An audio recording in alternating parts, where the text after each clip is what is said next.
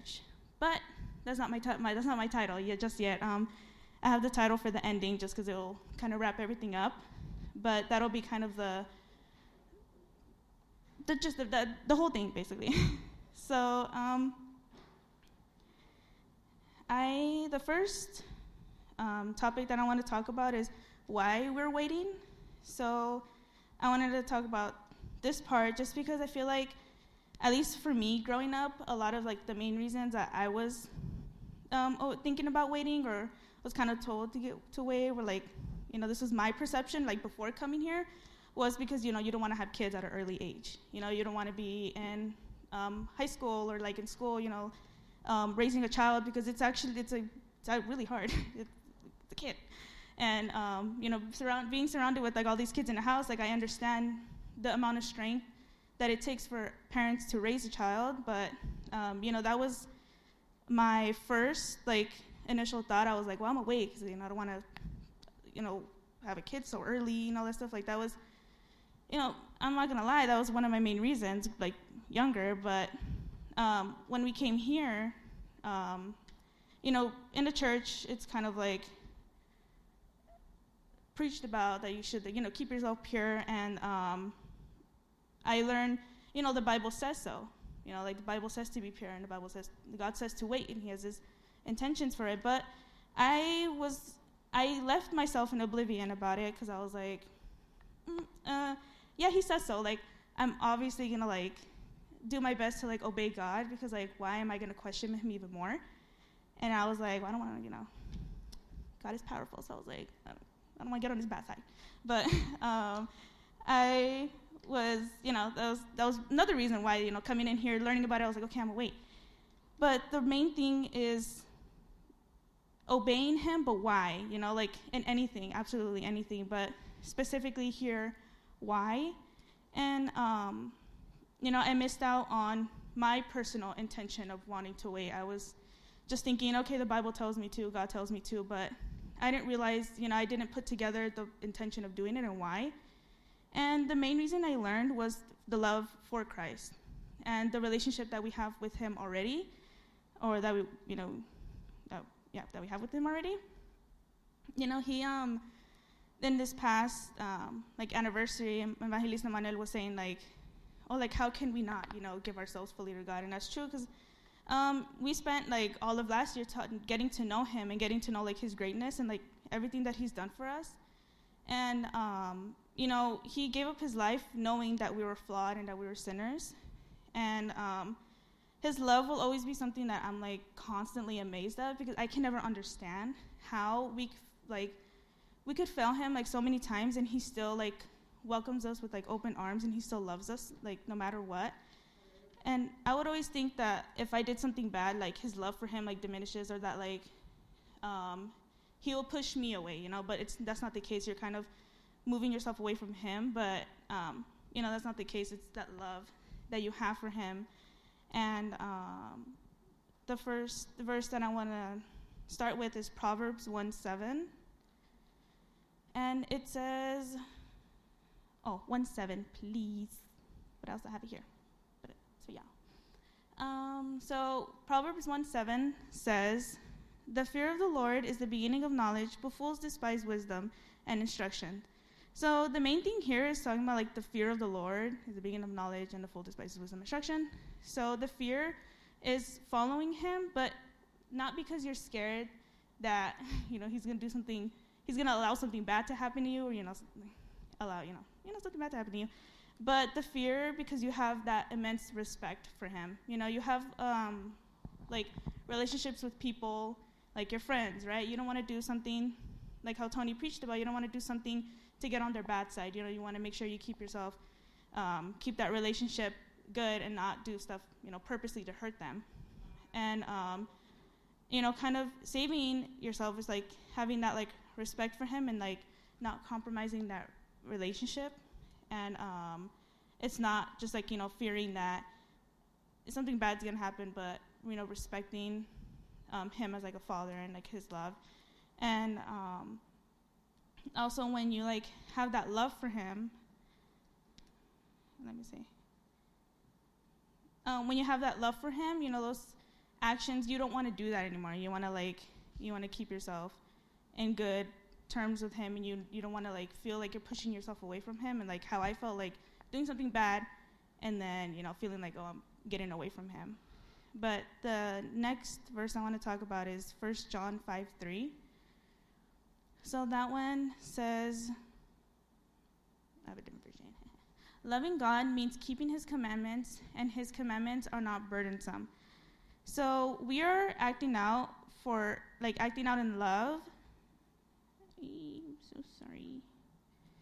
Um, we are acting out in love and um, demonstrating to him that we're following his commandments because we love him. Um, like how I think it was also Brother Jay that met, preached that, um, you know, we could say we love him, like, in our prayer, like, we could say to everybody, we're like, oh, yeah, I love God, like, as I follow him. But the main thing is, you know, your actions. Like, what are you doing? What are you, how are you showing him that you, act, you love him and that you want to have that deep relationship with him? And we are demonstrating that um, by waiting, because we are we are doing it to obey His commandments and staying pure. So not necessarily being like I'm wait because I was told to, you know, like oh like you know it's um, kind of condemning the person. You know, you're doing you're doing it because um, you know for that love, and you know like when you're told to do something like a las fuerzas, you don't really want to like you don't do it with like the good intentions. Like I know it's like something small, but like when you get told um, you're like forced to do something, I can't think. Maybe it's like wash the dishes, but like it's something small. But like you're if you do it with a bad heart, it's like why are you doing it? You know, like not the dishes, but like something. Oh, for somebody, a favor. Um, if they ask you like, oh, can you do this, and you're like, your hands are pretty much tied, so you kind of you're desperate for that need of help, and um, you know, you tell the person like, oh, like, can you help me out with this? Like, you know, like they feel like forced to do it.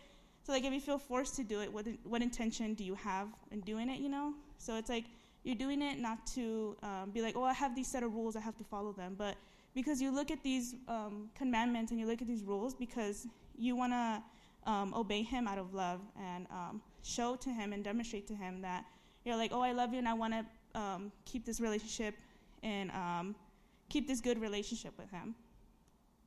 And like when I do, well, this past anniversary, we did like the dance, and we were already preparing for another thing for a glow, and we were at like they were asked, you know, to um, if we could do this one, but um, I didn't say yes to doing the dance for the anniversary because I felt like, oh, I'm already in the glow dance and I'm already in the dance team.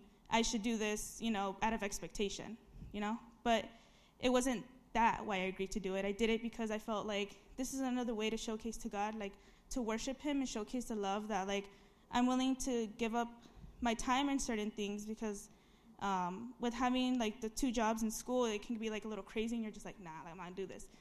But like I know that He gives me the strength to be able to come for practice and to be able to, um, at the end of the day, demonstrate to Him like the love that we have for Him, like in different things, right? But like that's my example. Um, we're doing something. And then um, next, I'm going to talk about Second Corinthians 11 2 to 3. So that'll bring me into my next my next what what is it called? Topic? Well not topic but subtopic. Um, about this so it is, for I am jealous for you with the jealousy of God Himself. I promised you as a pure bride to one husband, Christ. So, um, Brother Jay preached about this one in the beginning of the year. I think it was the first one. Dead. I only read third. Oh, sorry. You can go to the. Go to the next one. Yeah, I just noticed I didn't read number three. Um, but I fear that somehow your pure and undivided devotion to Christ will be corrupted, just as Eve was deceived by the cunning ways of the serpent. So, um, you know, kind of talked about why we're waiting, right? So that was like the first part. And the next part is what are things that are going to keep us, kind of stray us away from waiting, right? Things that will kind of try to keep, take us off track. And so this next part was, um, but I fear that somehow your pure intent devoted to Christ will be corrupted, just as Eve was deceived by the cunning ways of the serpent. So the main um, thing I wanted to um, focus here was the word deceived. So I have. No, it's the same one. Yeah. So let. I'm gonna read mine just because it, there's another word that I wanted to talk about also. So it says, "I am jealous for you with the godly jealousy I promised you to one husband to Christ, so that I might present you as a pure virgin to him. But I am afraid that just as Eve was deceived by the serpent's cunning, by the serpent's cunning, your minds may somehow be led astray from your sincere and pure devotion to Christ. So here, um, you know, emphasizing deceived and led astray. So there are things that are that would want to move us and um, what is it called? Yeah, basically deceive your minds of like the idea of the first part, like why would we wait, right? So um, the next up, the topic going into that would be we have like the our society that we live in now. So um, you know, it's not really some, it's not nothing new that we, it's not nothing new we haven't heard, right? Like, like I mentioned, like Brother Jay have also talked about this, and I feel like how I said like God was kind of pinpointing things for me. So this part was like one of the first ones about you know the society that we live in, right? Like he mentioned how can a young person stay pure in the beginning, and he mentioned like all these things that would be thrown at us, right? But um, with this specifically, with this topic about waiting, um, I wanted to t- kind of talk about this book that I read when I was in school one time, and um, you know it's kind of funny that I, I I wasn't really motivated because I don't like to read, you know, stuff for school. The words are too big for me, so I, was, I don't really like to read. But for this one, I was kind of curious. I was like, let me let me read it. Like, I kind of have to for the assignments. But then I was like, I you know either way, Put myself to read the whole book. I didn't just skim it, like how I'll do it. But um, you know, uh, this book is called The Brave New World by Aldous Huxley, and some people might know that I'm like drawn to the book not because of like well because of the things that it represents um, what stood out to me was one of the main things that you'll see in the beginning is um, that they don't have long lasting relationships. The main character um, was dating a person, and they were only together for four months. And the girl that he was dating, um, her friend was like, You're with him too long. Like, um, you know, you should go see other people, you, you should go do other stuff with other people. And um, that was one of the main things that stood out because I was like, well, I'm seeing, I was seeing this years ago, and um, a teacher, the teacher that was in, the English teacher from this class, he was a believer, and he knew that me and my friend were also believers. And he one time like talked to us. It was like one time during lunch, my friend had to go like get like some assignment or something, and he we were talking about the book, and he brought up how um, you know this is pretty much the direction society was going, and back then I didn't really see it. I was pretty much oblivious to it as well. I was like, oh, okay. I was like, I guess that makes sense because you know how it says like in the end times, like people's hearts would get hardened, like you know they wouldn't want anything to do with Christ, right? So I was like, oh, I mean, that kind of makes sense. But um, you know, that's kind of that's like the main thing. Like they would not, they would kind of stray away from God, and like goes into hand in hand with His commandment. They wouldn't want to um, follow His commandments and you know therefore um, not being pure like with those intentions for him so um, the things that i'm that we're seeing now like based off of that you know like not having those long lasting relationships kind of going around and um, what we have now it's called like the hookup culture. So we have this thing also like i've seen a lot on media where it's like oh let's lor- let's normalize this. And they'll say something. So like with this, they'll say like, "Oh, let's normalize um, having like sex just just because," you know. So that's like one of the things I've seen like that we have now is just like meaningless. That meaningless sex is okay. And um, this one thing that I found like really interesting was I was looking up. I like to look up like preachings about kind of like the around the topic and stuff to kind of like see other things and like I like to look at like familiar preachers. And I got this recommendation of this video of a girl that was in college, and she went around the campus asking people like, "Would you date a virgin? And would you wait till marriage because of like that person, or would you wait?" And some of these students were saying no, they wouldn't, because, and this one person mentioned, and I was like, okay, uh, he said that she's old school and that she should she needs to update her mentality. And then this other person said that they want to live their life to the fullest, and he said that he just wants to have fun. And then this other person said that it wasn't worth it because they want to live their life to the fullest.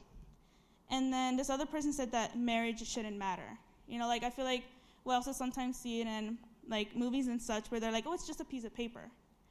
But the main thing that like it's not just a piece of paper because growing up, like I had these ideas, right? But the person that's helped me out was um, Hermano Tony, where like when we started hanging out with him a lot more, he would like you know talk to us about that, like how important the relationships are within Christ, and like waiting for him. And he has like he talks about like the marriage certificates, like this license to like it says okay go, you know, like it's um, it's the way of being like yes, like you know then you then you can go ahead, right? Like waiting and like it's important.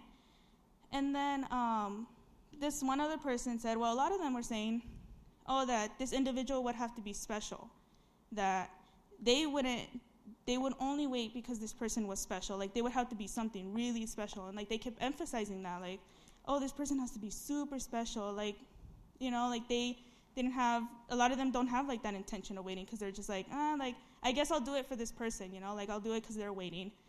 But you know, that's the society or like that's the mentality that a lot of people have now and like they're in college and um, you know they're already pre- they're still pretty young i mean i, I would consider a person in college young so um, you know they're young and they're like they already have like this set mentality where they're just like oh like it's just about having fun and it's just about like going out and just you know living life to the fullest that's what they call living life to the fullest just being able to do whatever they want and so um, I also was looking up.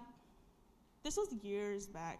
I was like looking up um, articles about it because I was, oh, like I when Brother Tony would preach, well, tell us about it. preach basically. Um, he would tell us about it. Um, you know, would, I would be curious. I'd be like, okay, like, well, like why? Know, and then I would look up like articles about like what certain things are like bad and what certain things are not bad, and um, it all. F- and I found some that were saying that like oh, it's okay um, to to not wait till marriage because we are human and we have urges. So it's like saying like, oh, you're human, like you're gonna want to, so you should probably do it. But that's not how it should be. And um, for a moment, I was kind of like, they'll kind of twist the words in the Bible, being like, oh, well, they didn't specify on this certain term, and it's like mm, it doesn't have to specify. It's on, it falls under it falls under like sexual morality. And so I was like, oh no, that was like that's true. Like they didn't really exactly specify. But what did the serpent do to, to Eve too? They were like, oh, he didn't specify, you know. So it's like he'll they'll kind of twist it and um, try to distort your. Um, they'll try to like veer you away, you know, from what you were told. And so um, I kept thinking because for a moment I was like convinced. I was like, oh, that's true. And but the more I thought about it, I was like, wait, I was like, but it just didn't seem right. I was like, that doesn't sound right to me. But, you know, um, God doesn't like contradict himself and like just because he doesn't speak of a certain term, especially because like there's like some things in the Bible that are not um, gonna be uh, specified because of course like where the times are changing, but the overall message doesn't change because God is constant. So, um, you know, I kind of turned away and I was like, uh, kind of told God, I was like, well, I'm sorry. I, I believed, like, I believed in like some certain things. So I was like, they convinced me for a second. I was like, they twisted the words and they got me. I was like, but it also goes back to, you know, kind of always going back to the center, which is like the word, and going in and kind of doing the deeper study so that way you're able to understand that, you know, what they're trying to say, like, you know, what they're trying to say doesn't exactly match up. But also, we also have the conviction, the conviction, yeah, like the Holy Spirit, you know, kind of telling us like, um, we have that alarm within ourselves when we when we have the Holy Spirit. And I remember when when I was younger, they would always say that, like, oh, it's like an alarm going off, like when you feel something isn't right. Oh, when you have to think about it twice, and you keep thinking, you're just like, mm, you're convincing yourself back and forth. You know, that's already an indication that it's like, no, like it's you probably shouldn't do it. And so the next thing Um, the next verses I want to talk about is Proverbs 7 1 through 6, 1 to 26. Um, can you do the NIV? I think. Sorry. I just wanted to match up. All right. So it says, My son, keep my words and store up my commandments within you. Keep my commandments, and you will live, and you will live. Um, guard my teachings as the apple of your eye. Bind them, bind, ee, great. Bind them on your fingers, write them on the table, the tablet of your heart. Say to say to wisdom, you are my sister, and to insight, you are my relative. Then they I was looking at that. They will keep you from the adulterous woman, from the wayward woman with her seductive words. At the window of my house, I looked down through the lattice. I saw among the sim- I saw among the simple. I noticed among the among the young men a youth who had no sense. He was going down the street near her corner, walking along the direction of her house. At twilight, at twilight, as the day was fading, as the dark of the night set in, then came out the woman to meet him, dressed like a prostitute with crafty intent. She is unruly and defiant, her feet never stay at home. Now, never stay at home. Now in the streets, now in the squares, and even the corner she lurks. She took hold of him and kissed him with a brazen face. She said, Today I will fulfill my vows, and I have food for my fellow for my fellowship offering at home. So I came out to meet you. I looked for you, and I have you. I have, I have found you. I have covered my bed with colored linens from Egypt. I have perfumed my bed with myrrh, myrrh, myrrh, myrrh. Mm, Spanish is my first language. I'm kidding. aloes, aloes and cinnamon. Come, let's drink deeply of love till morning. Let's enjoy ourselves with love. My husband is not at home. He has gone on a long journey. He took his purse filled with money and will not be home until, till moon. With, a persua- with persuasive words, she led him astray. She seduced him with her smooth talk. All at once, he followed her like an ox going, in, going to, to the slaughter, like a deer stepping into a noose, till an arrow pierced his liver like a bird darting into a snare, little knowing it will cost him his life. Now then, my sons, listen to me. Pay attention to what I say. Do not let your hearts turn to her ways or stray into her paths. May, many are the victims as she has brought down. Her slain are among many throngs. So many throngs mean like many people, like, um, yeah, many people. So um, I first I came across this verse and I came across this um, part from the book that we're doing for our fellowship. And I'm sorry, fellow board members, but this is a chapter. These are chapters later. But I did the reading for y'all. Y'all did the reading just now. Um, it's from the book Truly Free by Robert Morris. So um, he kind of touches upon many things, but the um, a lot of things that we see here are the words like deceive and led astray and um, can you go back to verse 21? Yeah.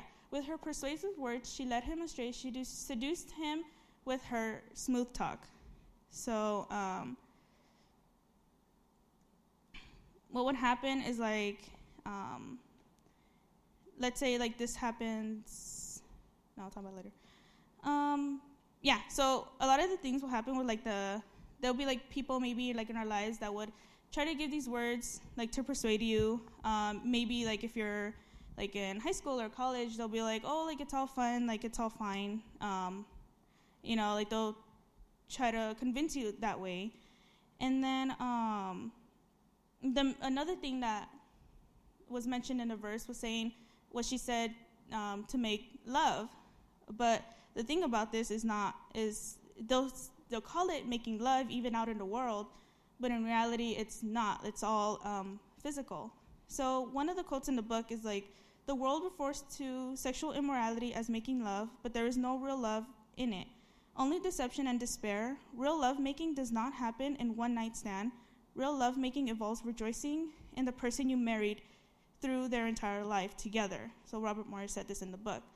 And that is that is true. A lot of things will be like, oh, you know, they'll kind of put out the word love, or like making love, or like, um, you know, it's that's not true. They'll kind of mask it with saying that, but um, there isn't.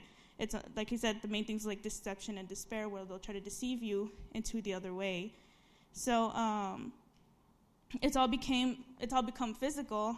And what's funny is that well, not funny, but um, one thing I came across was like in that college video I was talking about. There was this um, one guy that says that because he was also waiting. Like she came across somebody that was waiting, and she asked a question, and he was like, "Yeah." And he, I, I don't know if they were friends, but they were all questioned at the same time, him and two other people. And he was saying that you know he was waiting, and then the other guys were kind of like, "Nah, like I can't," and they were kind of making fun of them. They're like, "Oh, he's saying yes, he'll wait. Um, if he met, a, he'll date a virgin, and he'll wait because he's also one. He's gonna wait." And so they kind of said it like in a joking way. And so um, the the guy was also mentioning he was like, oh, like it's all become physical. It's not about love. It's all just um, you know you're attracted to the person at that one time. It's all pure attraction because it's true. If you're in the hookup culture, at the one, one night stand, you know that's all it is. It's all physical. You're not um, you're not getting to you're not getting to know that person. You're not in love with the person, and you're not committed to the person as marriage shows you are. And um, yeah, so they'll once again, you know, trying to normalize it and kind of put it out there a lot. And then another thing about like the first the first preaching of the year was I have to say here, but Jay mentioned um, like the movies and like the shows, how they'll just showcase it like whatever, you know, like they'll kind of throw it in there like for what, you know, like I mean to me it doesn't do anything really. So um, for them it's like um, you know to show it and then oh they'll make a whole plot about that right like just like no strings attached. I think there's like a movie about that. Sure. But um, you know, the kind the whole thing would be like, oh, no strings attached, and like, ah, like whatever. Like, there's like a main character that they have like that mentality, and um, also like the PG-13 movies, it has like a whole new definition. How it's like no longer for like the 13. It's like it's showing a lot of other different stuff. And then um, another thing that they'll like showcase in like movies is um, kind of mocking like waiting until marriage, like mocking virginity. Like they'll they'll be like high school ones Well, they'll make it a mission so that the friend that doesn't want to do anything all of a sudden um, does want to. Like they'll kind of convince the person. They'll try to push them like to um, you know have intercourse with a different person. Like just because like just because they want to lose it. Like you can't go out of high school or you can't graduate college without losing it. You know, so like they'll um, push that forward. And then, um, so the next thing would be talking about like how they mock um, virginity now.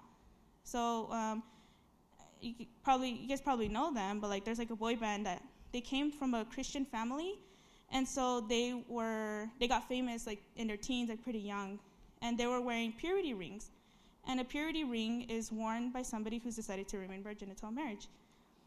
And so, um, you know, whether they committed to it. I don't know. That's that's on them. Um, that's uh, I don't really know the, into it all. But the thing that came out of it was um, the mockery that they were doing, like in the media. Like um, I think there was like an SNL skit. I can't remember if it was SNL specifically, but there was like a skit, you know, mocking them for it. Like oh, like you know that they're wearing the purity rings and all that stuff, and um, there was like a negative perception of it, like waiting, and it's kind of um, it's carried on now, you know, coming up with, like I said, the hookup culture where it's like not important. It's not seen as anything important. It's lost its like value pretty much for people. But we know that there is like a purpose and there is an intention for waiting. It's not just having that title or just like waiting. It's like how I mentioned, having that intention, having that love for God. And, um, you know, that's another thing for us, like standing firm in him, like not believing and not trying, like straying away, not letting these words, you know, like letting the mockery or letting like, um, you know, the culture like influence us. And it's about like staying firm. How, um, you know, it was like preached about it anniversary, right? Like staying firm in God and um, having that strong relationship with Him. Because you, when you're in love with Him, you don't, you don't want to, you know, like stray. You don't want to compromise that relationship with Him. And so, um, ways to like avoid it is, um, you know, a lot of things. Like I said, um, going back to like um, how it's kind of preached about before.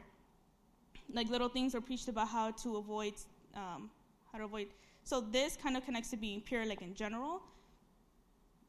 Where how some people, I think, Meredith talked about like the mind, staying pure within your mind, right? So, um, like seeing stuff that might lead you to be to you know go into like different acts different acts um, you know kind of clearing your mind and not letting you know the images that we might see or like we might be tempted to do do something but you know um, you know, keeping that clear mind and also like going back to God like when you have like any like um, you know sinful thoughts going back into like prayer and going into like you know, going to God and just kind of be like, you know, let me clear up my thoughts and let me like go back to this, let me go back to you.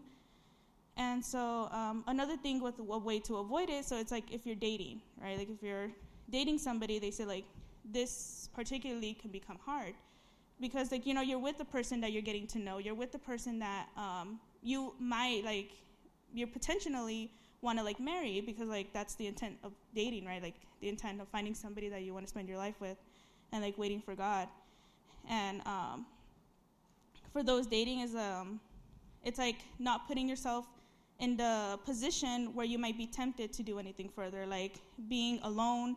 Like if you go like, you know, if you're like in the house alone, like it kind of, you know, um, it might lead into something else because you're with that person that you love, and you're with that person that you know you're um, want to either spend your life with, or, you know, you're you're in love with them.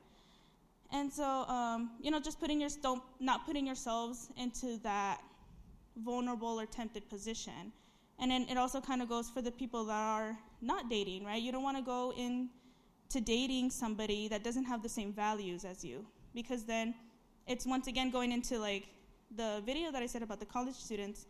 Um, they were like, ah, I'm just going to wait because this person's waiting, you know, but that's not the case. You want somebody that has the fear of God and somebody that has, you know, that relationship with Him too, like the, the, the, the, the passion, like the desire to wait, um, to wait for with the same intention, right, for the love of Christ. You know, you want to find somebody that is um, in that relationship with God as well, so that way you guys both share the values, and then because um, you don't want to, you know, be with somebody that you know, might say like, yeah, I'll wait for you. And then, you know, there's, you know, we're being one with somebody together. It's like God creating that love, um, having that love with somebody and kind of growing with God, growing in God together.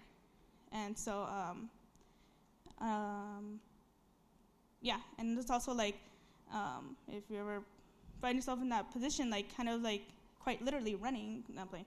So, um, how Joseph ran from, oh my gosh, I didn't write down the name. I never got it. Hmm? Yeah, Potiphar's wife.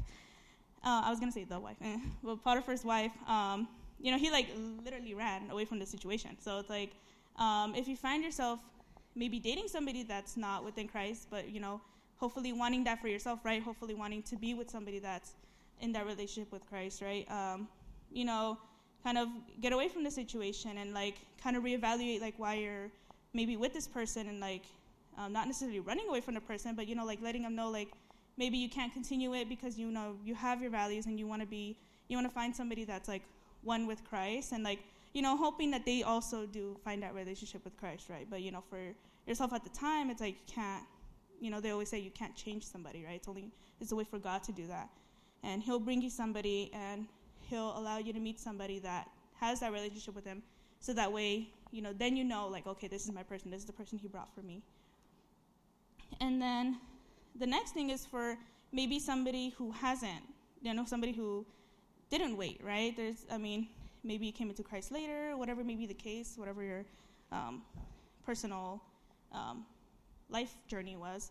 Um, an example that, um, you know, they could follow is um, David, right, with um, Bathsheba. So, like, you know, he fell short and he said he, you know, got tempted and he ended up having intercourse with her, right? And then what the consequence, not the, what came out of it was that she came out pregnant, but also um, he, um, you know, he lied and he basically like in a way committed murder, right? Because like the the the husband, right, was like um, put into the he was killed, and so he, you know, he lied, trying to cover everything, trying to deceive um, people, um, trying to deceive by you know having her sleep with the husband, but he didn't do it, and then you know everything kind of um, um, got exposed, right?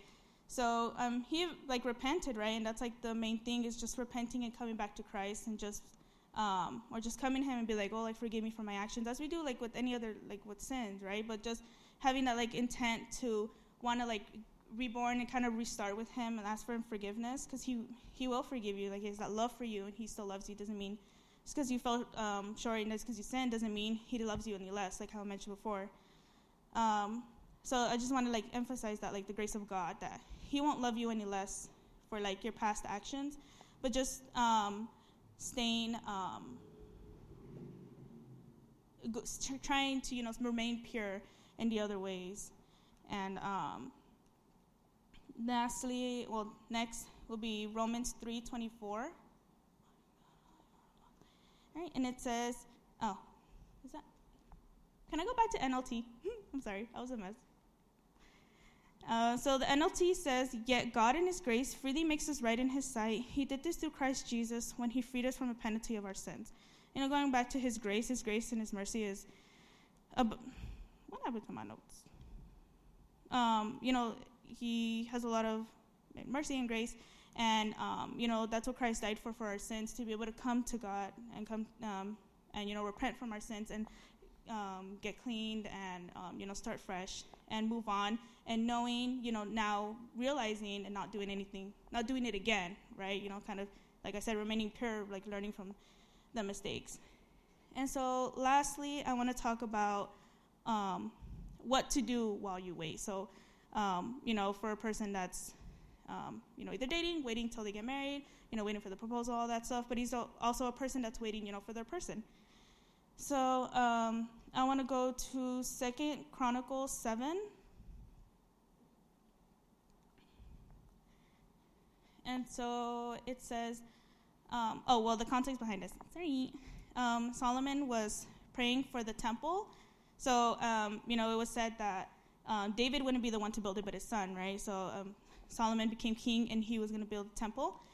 And so in chapter 6, um, he had that prayer, you know, he was praying and the main thing he was saying to God was like, hear me and like hear, you know, hear his prayer, right? He kept emphasizing that in chapter six.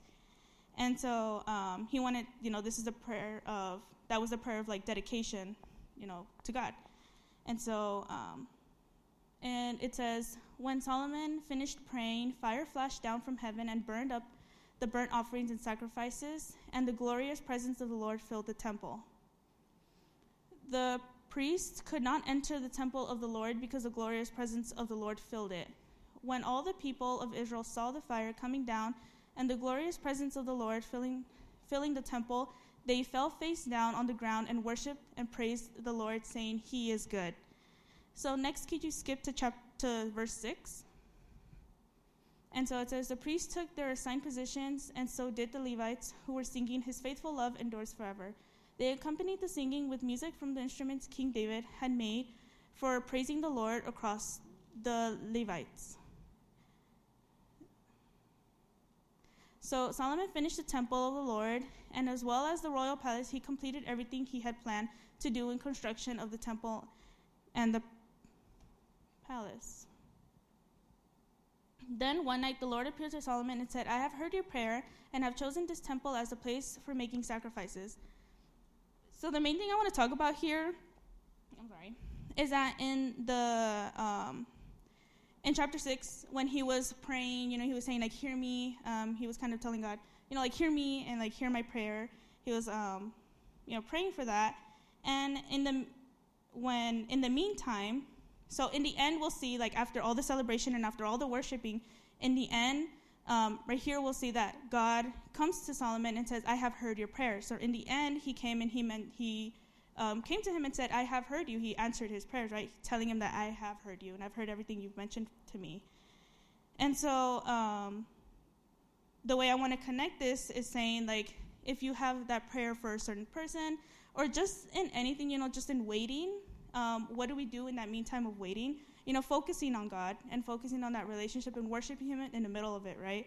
Like if um, you know you're waiting for that somebody, if you're praying, like how it says in the first one, it's like hear me out. He was praying, but in the meantime of all that celebration, you know, there were they were worshiping Him in like that faith. Like they um, had, um, they knew that He was faithful in all of that.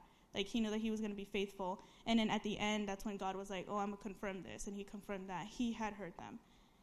And so that'll pretty much bring me to the title of the message, which is to focus. Um, the title is to focus on focus on Jesus. So um, when you um, may have dealt with like temptation or you have to you might have to deal with temptation in the future but knowing that you will be firm in the lord and know how to fight so a lot of the things that we've also talked about was like in glow like the armor of christ right like being um, protected and being standing firm and having that protection of the the the armor right one of them is like the helmet the mind the head you know having that um, firm foundation with him so I'm sorry. Yes. So um, that'll basically like um, conclude my message. Just you know, having that while you're waiting, knowing why you wait, um, not veering away from the you know the deceptions of the world and being astray from like the, the the clever words that they can have, right? The clever ways of trying to lead you astray, but being firm. And then in the waiting, what do we do in the waiting? We focus on God and our relationship and focus on that worshiping and just um, and emphasizing His glory as they did in the in the in in Chronicles. You know, while waiting for Him, you know, waiting for His response, like letting them know that He heard them. He chose that place. So yeah. So thank you.